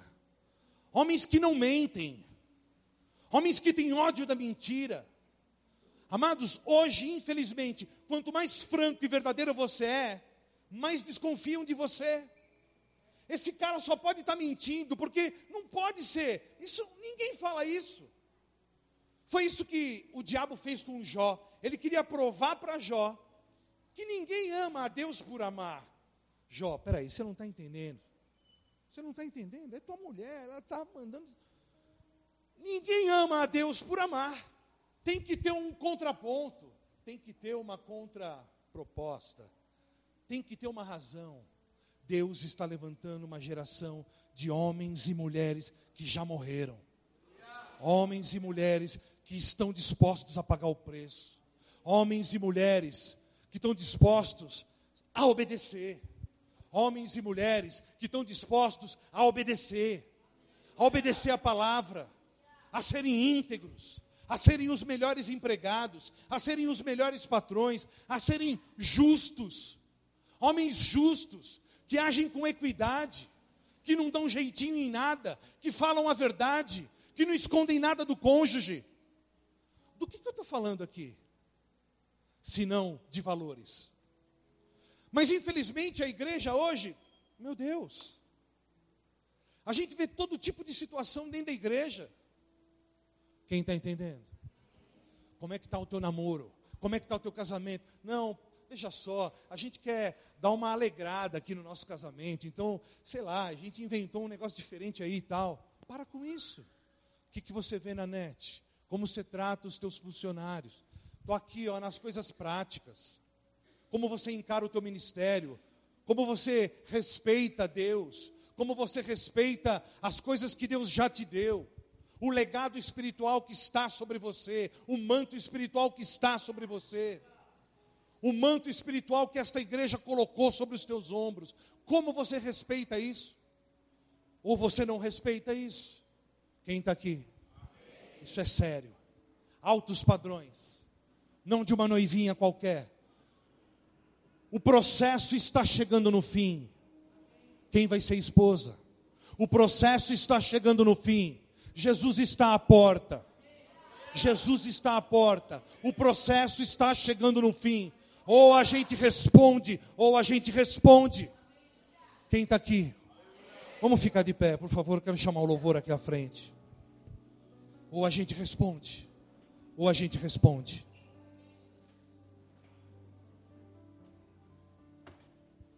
O que, que tem do outro lado da porta? Tem uma vida maravilhosa. Como é que era no começo? Um jardim perfeito. Meu irmão, sou eu e você que temos que tirar do nosso jardim as ervas daninhas. Nós falamos isso outro dia, não falamos? Somos eu e você que temos que tirar a serpente do jardim. Não terceirize aquilo que você tem que fazer. Não divida a responsabilidade que é tua. Esse é o padrão, não tem outro padrão. Ele não virá buscar uma noiva, mas uma esposa. Ele não virá buscar uma igreja qualquer, ele virá buscar a sua esposa. Ele não virá buscar uma igrejinha e nem uma igrejona, ele vem buscar a sua esposa. Ele não vem buscar uma igreja bonitinha, ele vem buscar uma esposa perfeita. Quem está entendendo? Feche os teus olhos. Não tem jeito, há um preço a pagar. Para ser essa igreja, nós precisamos ser um. E o preço é alto. A questão da unidade é tão séria e caminha sobre uma linha e um tecido tão tênue que a bênção do irmão ao lado, para quem não entende o peso dessa revelação, muitas vezes é o suficiente para quebrar a unidade. Veja que ponto chegamos. A espiritualidade, os dons, os talentos de alguém, muitas vezes é o suficiente para nos fazer macular a unidade. E o perigo é esse: andarmos na mão inversa, andarmos na contramão daquilo que é sonho de Deus, construir uma igreja, construir uma igreja igual Gênesis, igual o começo. Na verdade, o retrato fiel da igreja está em Pentecostes. E lá eles tinham todas as coisas em comum. Eles tinham todas as coisas em comum. E a Bíblia diz que eles eram todos de um mesmo pensar. De um mesmo pensar. Eles vendiam e dividiam e tinham todas as coisas em comum. Você está prestando atenção? Isso é sério, fecha os teus olhos. Pensa nisso. Qual que é o preço da unidade? Para sermos a igreja triunfante, gloriosa. Somos uma igreja de jovens, uma igreja que está no seu primeiro ano, é um ano apenas, de gente jovem, gente cheia de esperança, gente cheia de dons e talentos, gente cheia de expectativa de vida. Essa é a tua igreja, é a tua casa.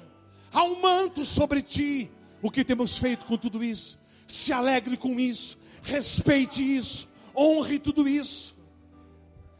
Deus está construindo uma igreja. E enquanto eu e você não formos um, ele não volta. O mundo não crerá que ele foi enviado. Jesus nos ajude. Jesus nos ajude. Jesus me ajude a ser um dead man. Jesus me ajude a ser um homem morto. Jesus me ajuda a eu ser a porta, como tu se fez porta. De maneira que o mundo olhando para mim possa ver não mais o Adriano, mas Jesus em mim. De maneira que eu e a igreja possamos de fato ser aquilo que a Bíblia diz que somos esperança do mundo, esperança dos homens. Nós somos a porta hoje. Nós somos a porta hoje. Há um jardim do outro lado da porta. Há um jardim perfeito, cuja unidade era perfeita, cujo casamento era perfeito, cujo tudo era perfeita, havia uma plenitude oh, de prazer, a extensão total do amor de Deus. Ele vem buscar o remanescente de Dom com as características de um homem original. O homem original, o homem do início, Adão.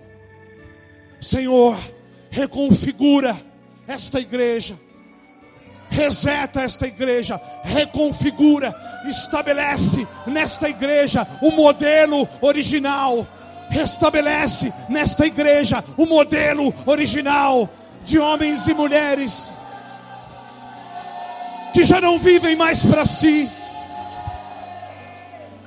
Homens e mulheres que já não vivem mais para si.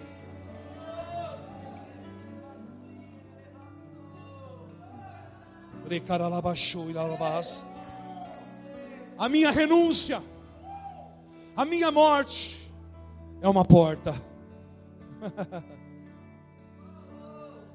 A minha renúncia é uma porta. Quando eu escolho morrer, outros podem viver. Outros podem viver. Como eu posso falar de um Jesus se lá na minha faculdade eu estou tão vivo? Como eu posso falar de Jesus, louvar Jesus, se no meu casamento eu estou tão vivo, eu estou tão vivo, eu sou tão, ah, tão, tão explosivo? Como eu posso pregar Jesus, falar do seu amor e da sua verdade, se eu continuo tão vivo? tão cheio de razões, tão cheio das minhas teologias, tão cheio das minhas filosofias,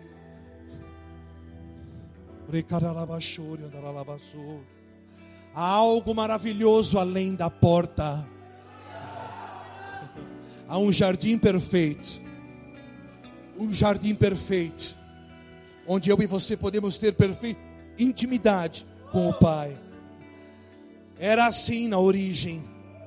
Era assim no Éden. Um Deus trino que cria um ser trino. Pai, Filho Espírito Santo, perfeita unidade. Corpo, espírito e alma. Um ser trino casado com um Deus trino.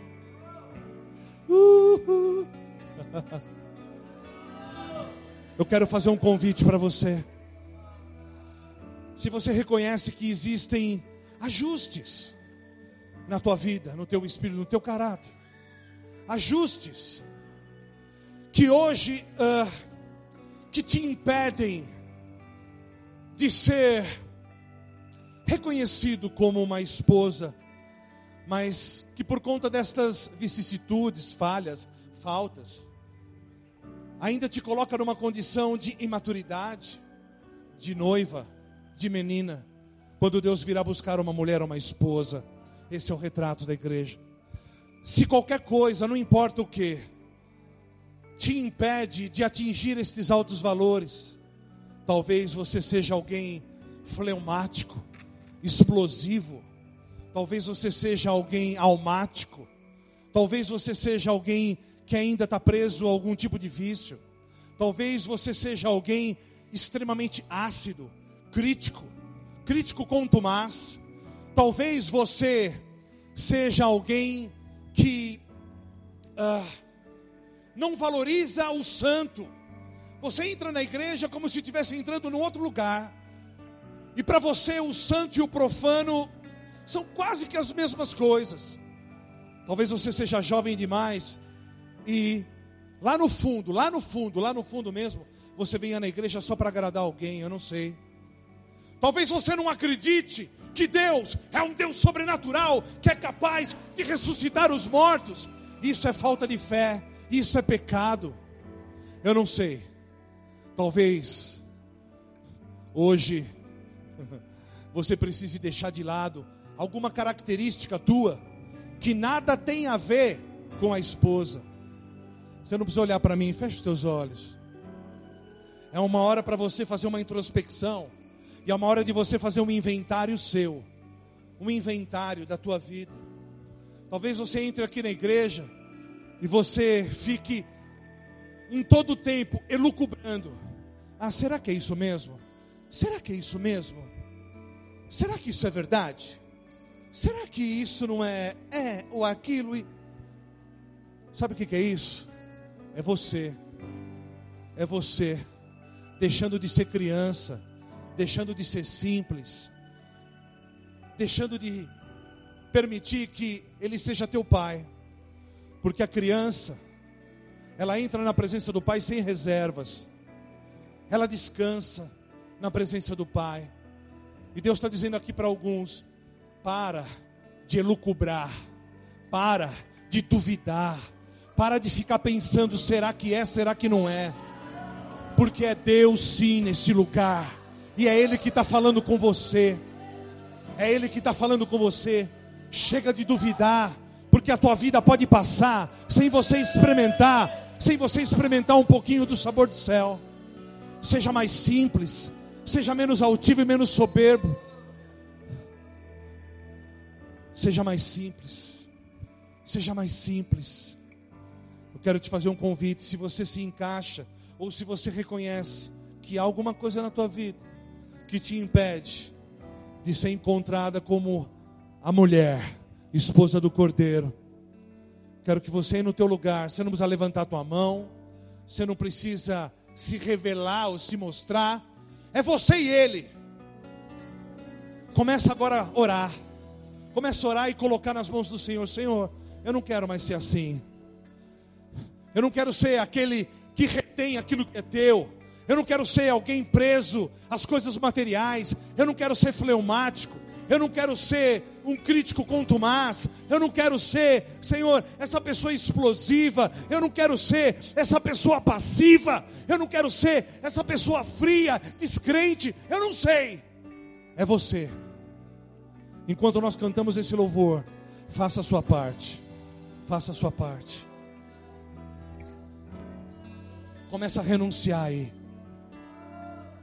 Porque lá do outro lado tem algo maravilhoso para você. Tua voz me chama, teu fogo inflama. Vejo anjos. Eu não posso orar por você, é você que faz. Ore, clame, chore, mas deixe de ser. Tua glória desce. Deixe de ser o que você tem sido. A terra treme. Ouço a criação cantar a ti. Unidade. E eu me entregarei. Unidade. Faz-me santo. Faz-nos santo, Senhor. Unidade. Ser um com teu pai, com a tua mãe, com o teu cônjuge, com quem te feriu, com quem te lesou. Anda outra milha. Dá a capa. Tua voz. Tua voz me chama. Teu fogo. Entra na presença dele. Vejo anjos ao redor de mim. Vem, Senhor, passeia na tua igreja. Tua glória desce. Vem, A Senhor. terra treme. Constrói uma mulher forte. Ouço a criação cantar a ti. Constrói uma igreja forte. E eu me entregarei. Faz-me santo. Senhor, reconfigura a minha vida.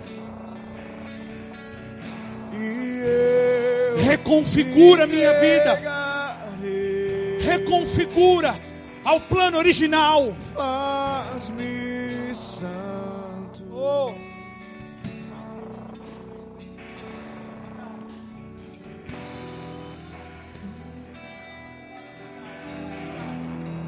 Abre a sua boca, irmão. Clama.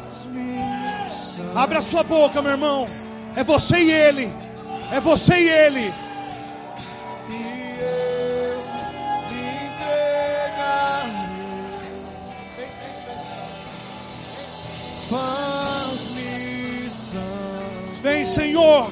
Faz os santos.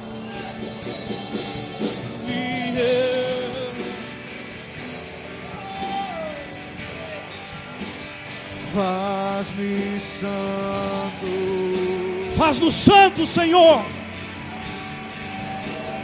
Faz-me santo. Faz nos santos, Senhor. Faz-me santo.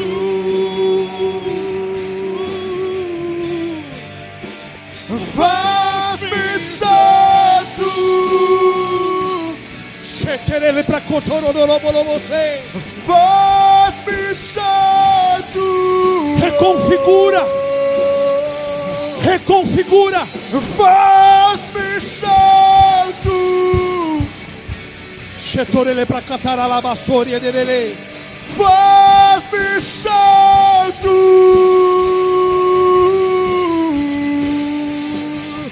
Faz-me santo.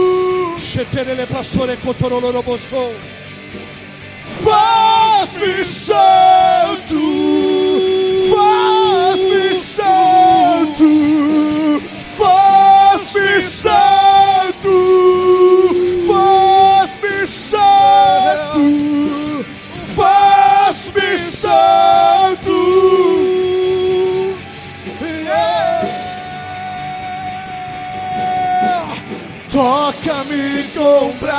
Brasas no altar. Eu quero queimar. Vem, Senhor. Eu quero queimar por ti. Toca-me com brasas no altar. Eu quero queimar. Eu quero queimar por ti. Toca-me com brasas no altar. Eu quero queimar. Eu quero queimar por ti. Toca-me com brasas no altar. Eu quero queimar. Eu quero queimar por ti.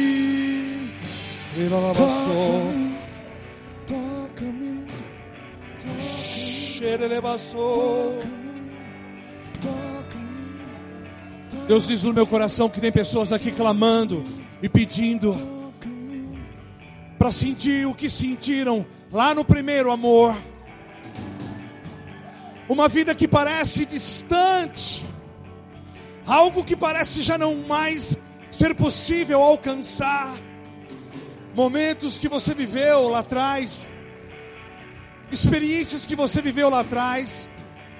Deus está dizendo no meu espírito, no meu coração, que você não vai viver de passado, mas Ele é aquele que faz nova todas as coisas, nova todas as coisas, nova todas as coisas, nova todas as coisas.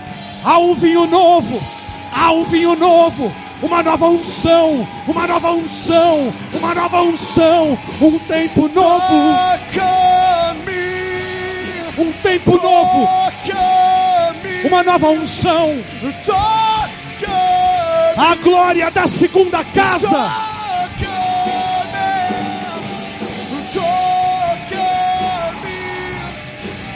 toca-me, toca-me, Toca-me, toca-me. Cheire-me sobre o Eu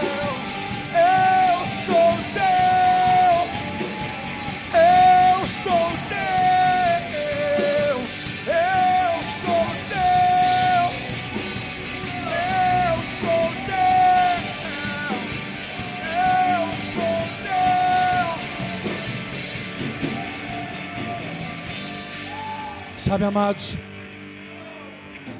não tenha pressa na presença do Senhor. São nesses momentos, são nesses momentos que o Espírito Santo, ao longo destas três horas, ele construiu um ambiente, uma atmosfera, onde ele pudesse acessar o seu coração de uma maneira muito mais pronta, muito mais eficaz, muito mais rápida, muito mais pontual e cirúrgica. Não se distraia. Tenha o teu tempo com Ele agora. Coloque aos pés dele estas questões que de repente te impedem de viver uma vida nova, de experimentar o vinho novo, de ter agora um novo aval, não mais posturas de uma noiva, mas posturas maduras de agora uma esposa, de uma mulher. E a gente deixa para trás a velha capa rota, a vida pregressa, para viver um futuro glorioso, cujo caráter desta igreja é igreja triunfante, é igreja gloriosa, e aquelas velhas coisas, aqueles velhos trejeitos do velho homem, eles ficam para trás, e agora eu caminho a passos largos, como um homem maduro que está construindo uma nova igreja, uma igreja capaz de dar respostas no mundo perdido, para que eu seja a esperança do mundo. Sim, Senhor, toca, toca com brasas do altar, cada homem e mulher, cada ministério aqui representado, toca agora, toca agora, toca agora, toca agora, toca agora, toca agora, cheira, cheira, cheira. Toca-me com brasas do altar. Toca, Toca-me com brasas do altar. Eu quero queimar. Toca-me com Eu quero queimar. Toca-me com brasas do altar. Eu quero queimar. Toca-me com brasas do altar.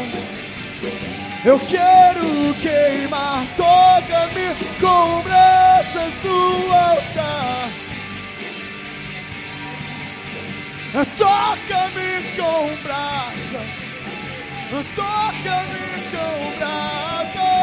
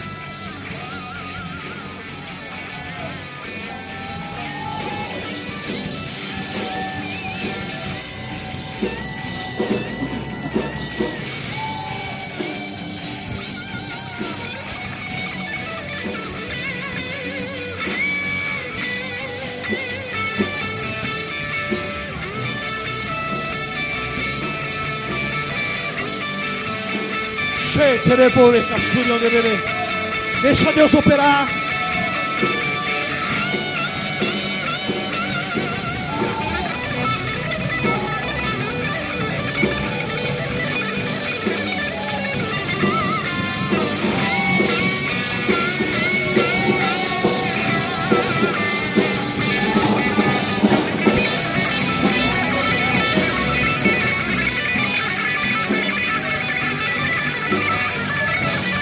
Deus operar na tua vida.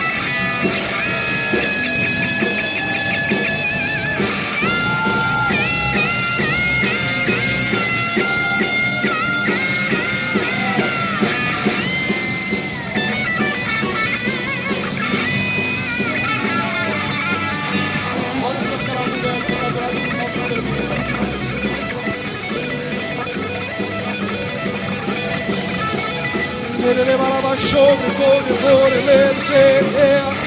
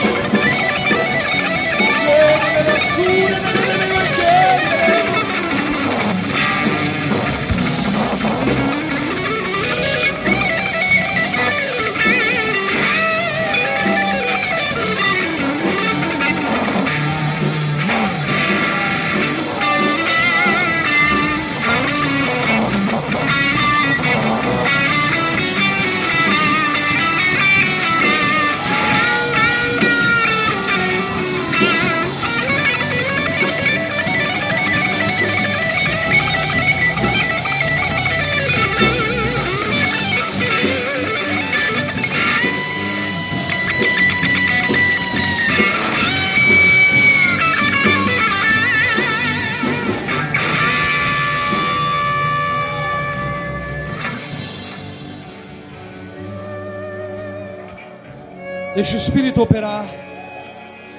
Deixa o Espírito operar.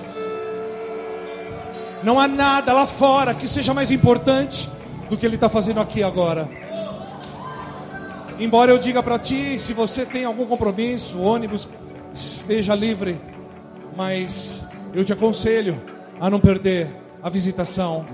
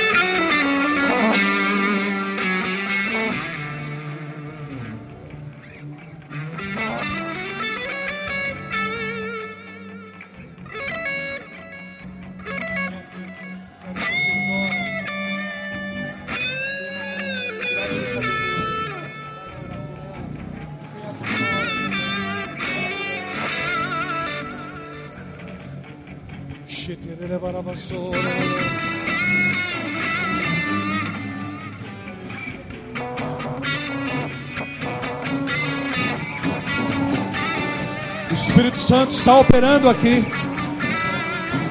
Está limpando trazendo vestes de santidade.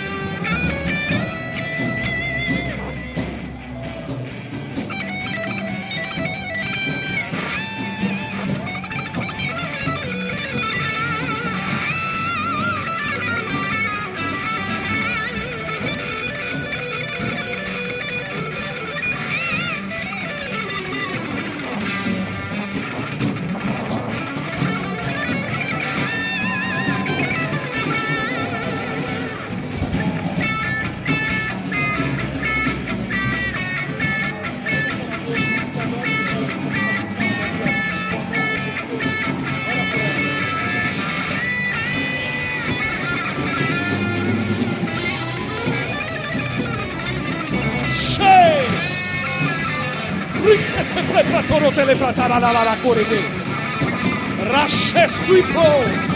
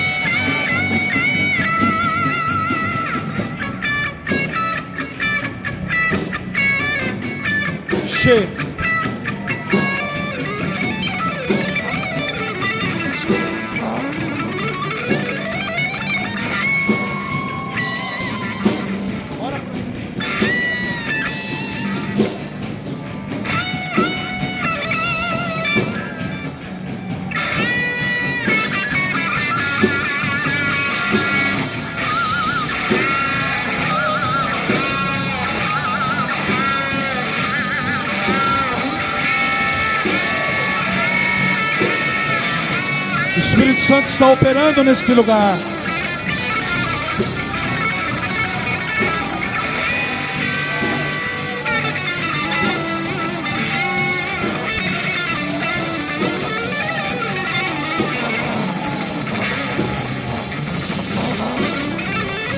Ele bakotoro le pratori cantararara batori. Resata la precotoro tele prataria. Regia potele le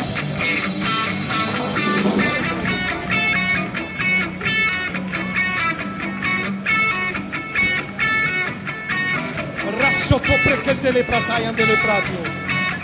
Ripisce delle curve de plare della.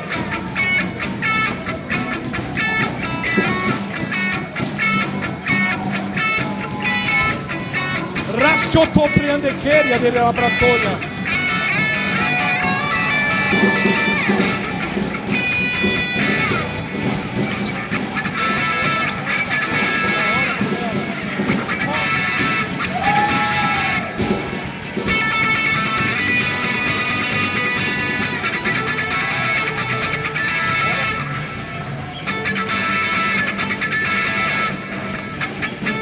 leva sobre compreender ele dela.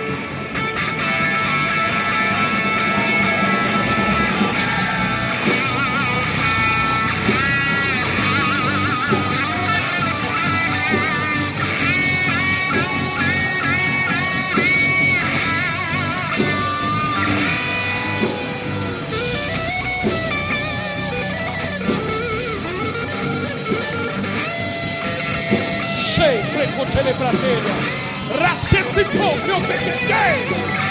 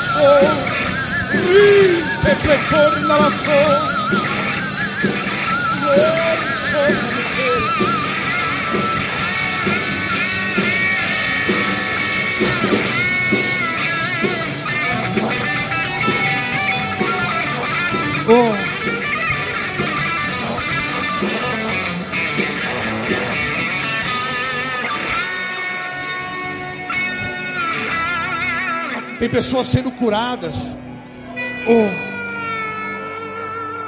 de traumas de infância. Traumas de infância. Traumas de infância. Rejeições. Gente sendo curada na alma. Gente que foi abusada. Oh. Deus vem com um bálsamo hoje, tirando as más lembranças. Vem com um bálsamo de Gileade, tornando aquilo que estava aberto numa cicatriz apenas. E essa cicatriz, ela vai te fazer mais forte. Ela é uma marca de combate a partir de hoje. e não uma marca que te enfraquecia, que te destruía, que era impeditiva, mas hoje ela passa a ser uma marca de combate. Uma marca de combate. Uma marca de combate que te torna mais maduro, mais madura, que te avaliza para uma para uma vida sarado, curado. Ei, eu quero lavatório isso. Che, purisuri, lele. Ela não soube onde quer. Sabe, amado, isso aqui não acontece todo culto. Não é assim todo culto. Então não estranhe, não. Deixa ele fazer o que ele quiser, amém. É, oh, oh, oh. Oh.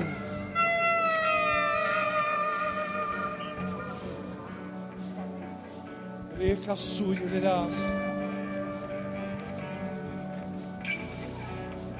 Oh.